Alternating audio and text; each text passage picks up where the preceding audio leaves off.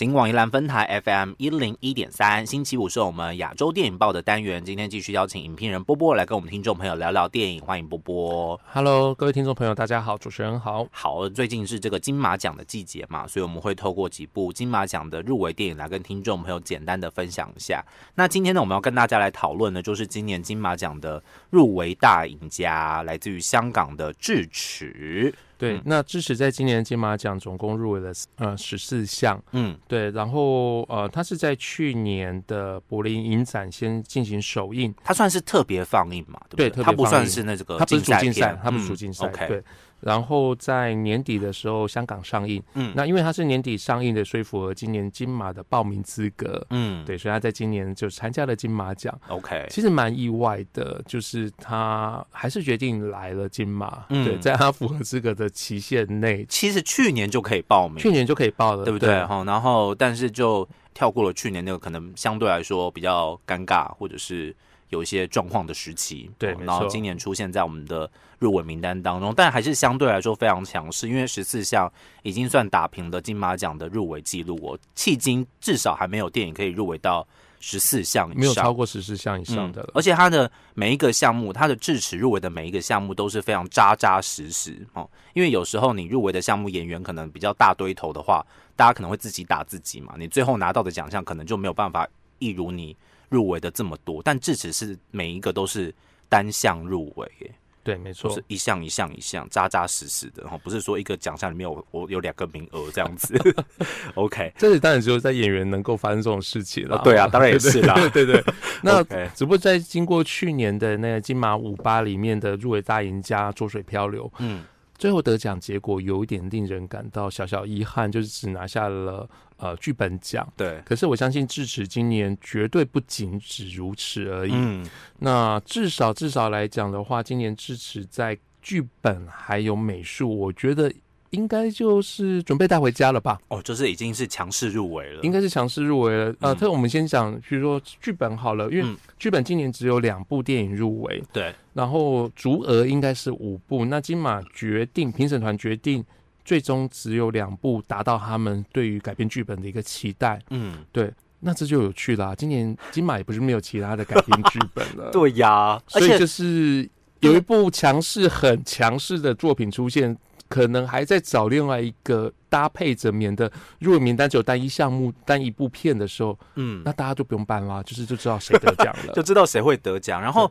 我其实也觉得，其实电影它是改编剧本，应该不占少数哦，就是它应该跟原著剧本是可以分庭抗礼的哦，没有说改编剧本比较少，原著剧本比较多这种事情，而且很多的电影文本都是改编很多不同的类型作品出现的嘛。但今年真的在改编剧本只有入围两项的时候，智齿的确是比起那个早餐来说强势非常多。不能说早餐不会得，但是就智齿真的就是百分之九十九吧。早餐给他百分之一这样子，毕竟他有入围啊。你知道这，因为这种事情就只入围两项，我们过去也吃过闷亏啊，在动画长片的部分，哦曾经看过一部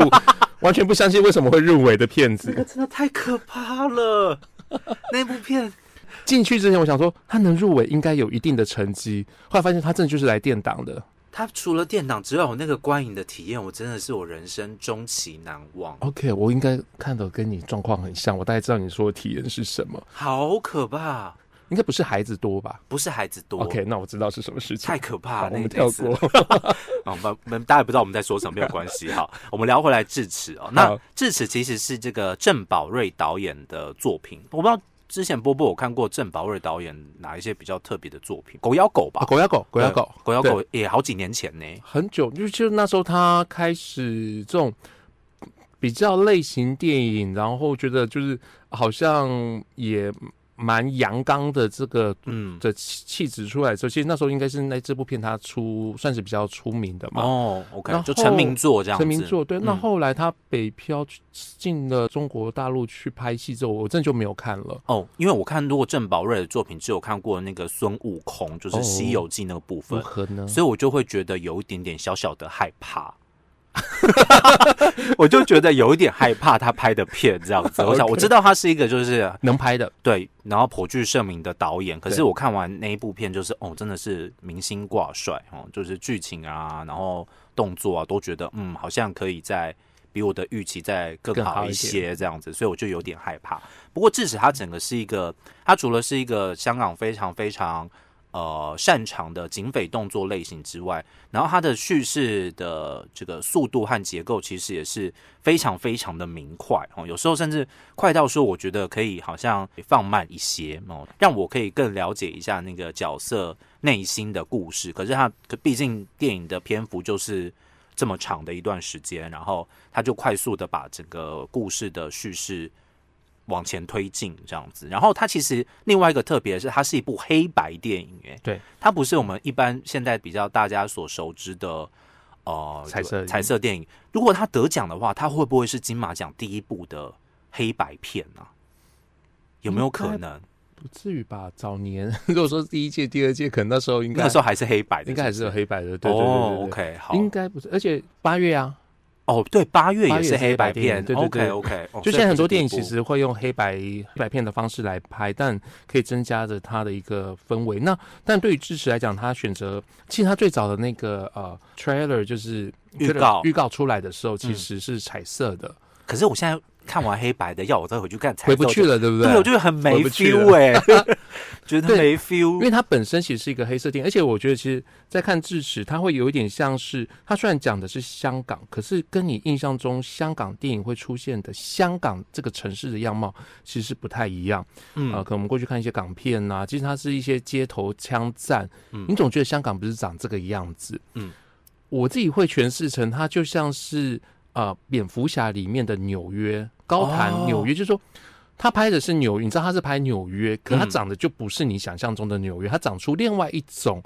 呃精神上的某种精神上比较特殊突出的一个纽约城。嗯，哦、可能就是针对他的某种特质去做强化，对，强化。放大。那我觉得嗯这只是有这样的情况，所以就像它的片名所讲的，其实就是一个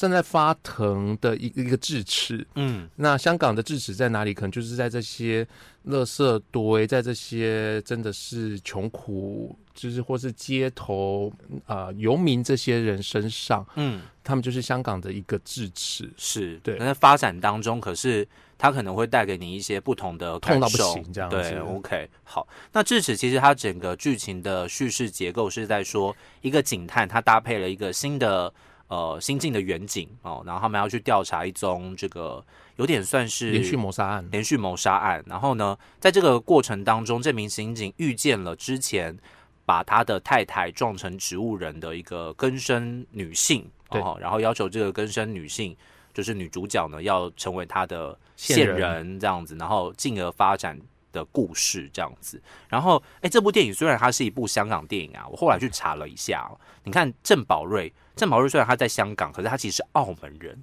哦，对，然后呢，林家栋香港人，然后呢，刘亚瑟女主角嘛，她是中国人，然后呢，李纯，李纯她是美国人吧？美国人，对 就是她又是一个大集合，你知道吗？就是我们之前常常说哦，就是合拍电影啊，但是它这个是演员的大集合、诶，各各种来自于不同地区和文化的人，然后集结在香港这个哎很合理的地方。如果他出现在台湾，我可能会觉得有点不大合理。在香港这个地方有这么多就是不同族群的人聚集在这里，我会觉得反而好像没有什么违和感这样子。那当然，其实至此今年在这个呃，除了我们刚刚提到的几个演员奖项当中有很大的就是很突出的表现之外，其实他在今年的这个呃，就是技术奖项部分，几乎也是通包诶、好像没有哪一个技术奖项没有智齿诶、对不对？大概就只有主题曲没有而已吧。嗯，那，它主题曲是什么？老实说，我也不知道哎、我也没印象有没有有没有主题曲在，或者是它主题曲有可能是之前使用之前就已经以前的歌发行过的，歌曲，对。嗯，对，不然他在技术奖上面真的就是每一个奖项都没有漏掉，嗯，所以也可以说了，它大概就是入围名单的十四项，大概就是它的巅峰的。除了女配角啦，嗯在香港电影奖里面，其实女配角有入围，嗯对。然后金马来讲，而且她在香港其实拿的不少，她女主角有拿，然后美术设计也有拿，嗯对。所以其实我们可以特别关注，就是。诶，大家可能会比较注意到林家栋，是因为过去他曾经在金马，这已经是他第二度入围，上次手卷烟也入围过男主角。嗯，可是其实应该比较比较具有黑马之姿的，应该是那个刘亚瑟的女主角奖。对嗯，刘亚瑟在里面真的是好累，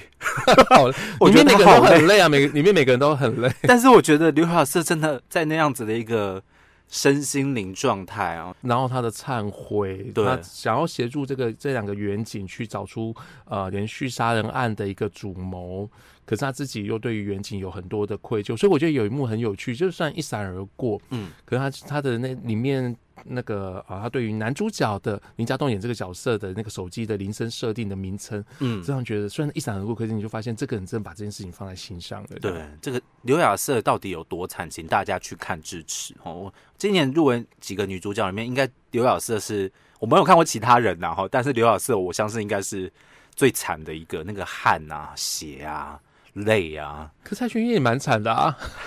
蔡先燕是那个精神层面的惨，他的他的精神崩溃，他不用跑，他不用一直跑这样子，刘亚瑟得一直跑，刘晓瑟一直跑，而且我觉得这也是在智齿他一个动作设计上面一个很特别的地方。他们据说好像都是实景拍摄，他们没有搭景诶、他们都是去找就是香港食物上面的那个真的街头巷弄对，里真的面街头巷弄里面，然后在那个呃刘亚瑟跟林家栋追逐的那一场戏，真的也会让人印象很深刻。虽然它就是单纯的，可能我们就把它定位成一个警匪追逐，可是它所在的那个场域跟状态，我觉得都是。跟以往的那种警匪动作，你说啊跑啊，然后把东西推倒啊，那种很八股的那种逃跑的场景之外，我觉得它是蛮特别的，尤其它就在一个感觉有点像那个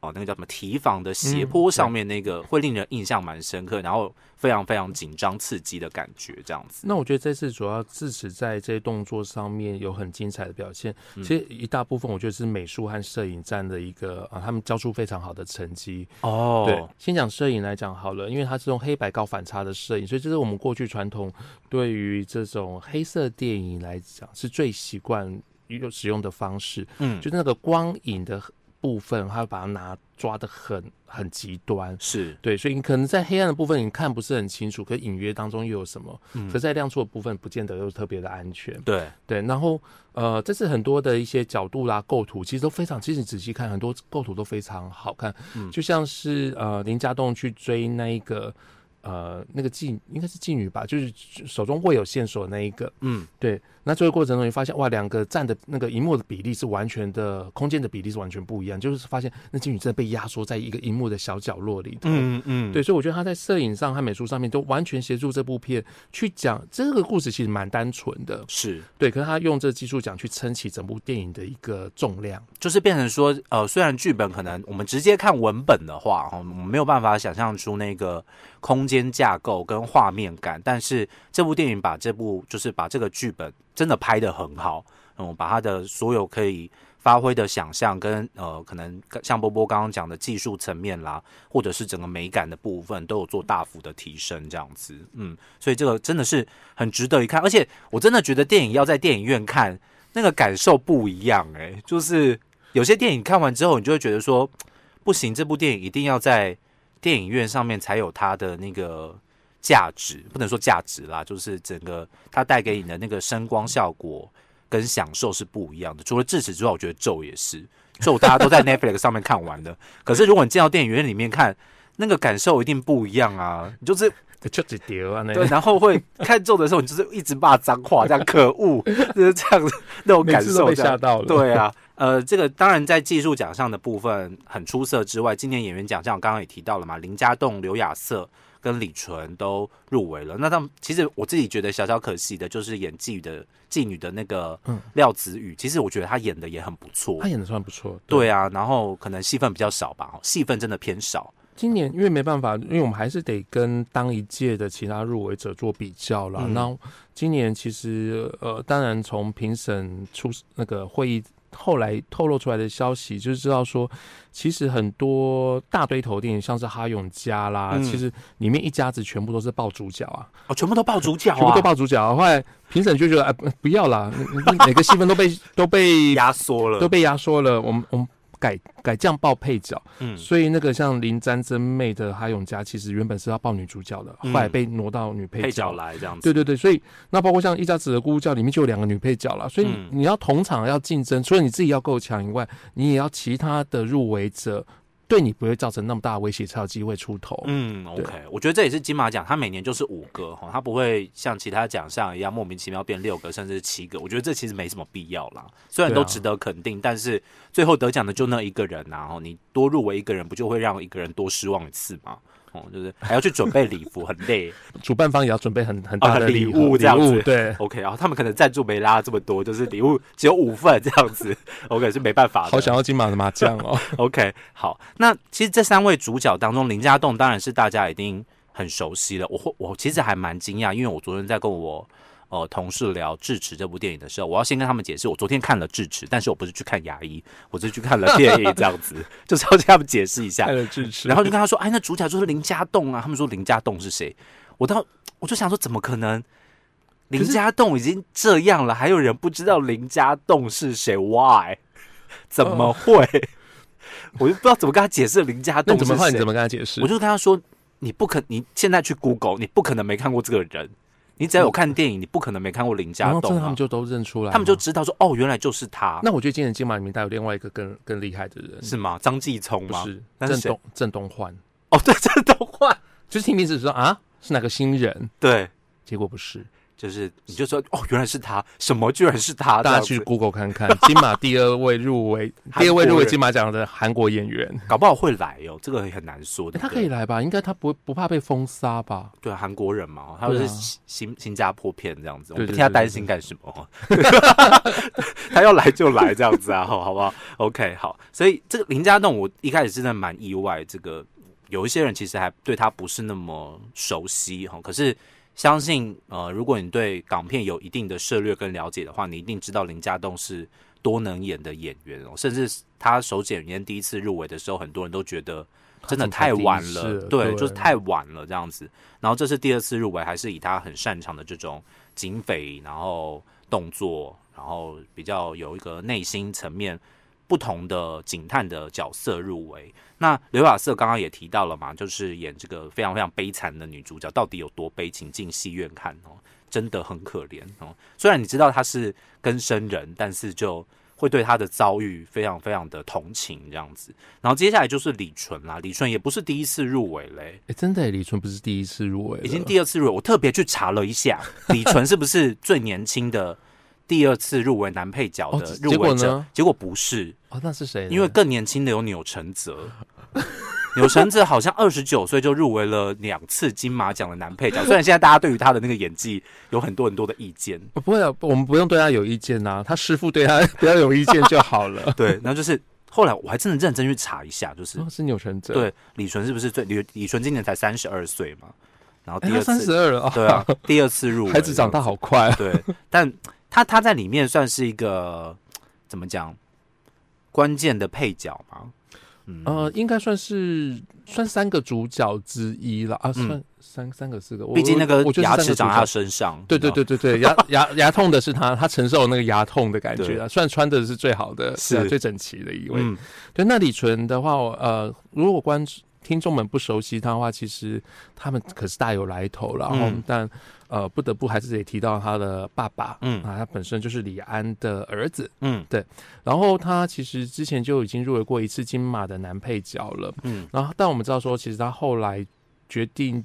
算继承一波吗？就走走到了电影了，啊，嗯来当演员。是那我记得他第一次入围的时候，那一年李安导演也有出席金马嘛？对然后我那个主持人问他说：“那李纯要不要帮他集气一下 所以他居然叫他说不要得奖，？” 啊，对，没错 居。然有爸爸希望儿子不要得奖，真的是好好奇怪没。关系，今年他爸也不一定会来。OK，他会不会来？李纯会不会来？应该会。李纯会来，李纯会来。对，李安导演，我猜我相信应该也会来啦。嗯对对对都来休庭一一下这样子。对对，而且今年又不用居隔了。他不用对不用居家隔离了，不用那么辛苦。对对对对，所以今所以今年不知道 还会不会有有有白领。或者李国煌，你说六十要李国煌主持，我可能觉得可能有一点相对困难。对，毕竟呃，感觉五十九届就可以玩一些新的花样跟把戏，六十届好像还是要以比较经典重一点，对，经典一典点。的感觉这样子。OK，好，所以其实智齿，嗯，应该是相信很多还没看过的朋友们会很期待，尤其是他在他今年入围了这么多不同重要项目，在技术奖项的部分又是通包的状态之下，这样子。刚刚波波也提到了嘛，感觉女主角跟呃美美术术设计还是有剧本，剧本哦，剧本剧本应该不是说特别强势，应该就是绝对强势。它不是相对，因为其他都有五个入围者，就得奖几率就是五十趴哦。大家可以去看早餐就知道我们在讲什么了。但剧剧本就是更数学来算，两部都没看过的话，就是五十趴。哦对，大大幅提升这样子。可是如果你要跟他说他的几率是五十八，这就是一个虚伪，他就是九十趴。呃，除了女主角，那你觉得她在剧情片里面有没有就是强势的状态？因为毕竟你看最近这几年香港电影，其实在金马奖数目比较少，但他入围的项目都非常强势。对手卷烟啦、浊水漂流啦，哦，甚至今年香港电影金像奖这三部一起角逐呢，真的吓坏我了。哦，因为他们停办一年，两年到一起。还有对换爱，换爱也是。对啊，然后每一年都有这么多强势的香港电影出现，那老实说，真的也蛮好看。那他今年到底有没有希望再拿到那个剧情片呢？对，呃，今年其实香港有两部作品入围最佳剧情片，一个是《智齿》，那另外一个就是《白日青春》。嗯，那《白日青春》本身的导演是一个新导演刘国瑞。对对那这两部来说的话，如果要大满贯，但智齿才能做得到啦。对，对，那不过在我们其实我们就直接看今年的香港电影金像奖，智齿虽然也入围了不少，嗯可是最终他还是没有办法拿下最佳剧情长片。嗯，对，那我我们目前还没看过《白日青春》和《一家子的咕咕叫》，我觉得这两部其实应该还算是。呃，还是蛮有机会，因为这两部感觉都是比较是以社会写实为主。嗯，那这类型的电影，其实，在金马奖来讲，向来都是比较吃香的。哦，对，过去非常类型电影得奖的不是没有，可是我印象中，就像当年《功夫》拿到金马最佳剧情片的时候，也是有让我吓到，就觉得，呃，金马竟然就很勇敢的，接受了这部这部呃商业剧片。的电影，这样对。对啊，可是至此对我来讲，如果他拿奖，我会有点 吓到这样。哦，那不过还是得看看其他电影真的在正式上映之后，呃，大家评价如何？因为毕竟这两部片能看过的人真的很少。嗯，OK，好，所以毕竟是今年最强势的电影哦，我相信这个也是大家都很期待。至此据说是在十一月底的时候已经有排档期哦，了，排档期了，对，哦不过要。在金马奖之后哈，现在电影都变得很聪明哈，知道入围金马奖对于票房应该是有一定程度的帮助，所以可是当没有入围的时候，对票房就是一个很大的杀伤力了。对，就是就就是这样吧，就是双面刃，你知道有入围跟没入围不同不同的状态这样子。所以我们就可以知看得出来他们当初的把握有多少。OK，好，所以今天跟大家来分享今年这个金马奖入围的最大赢家智齿，它总共入围了十四项。十一月底上映的时候，大家可以进戏院来看看今年为什么评审会选择这部电影来变成今年的入围大赢家这样子。今天呢，再次的感谢影评人波波来到我们节目现场，跟大家来分享电影。好，谢谢主持人，下次见喽，拜拜拜拜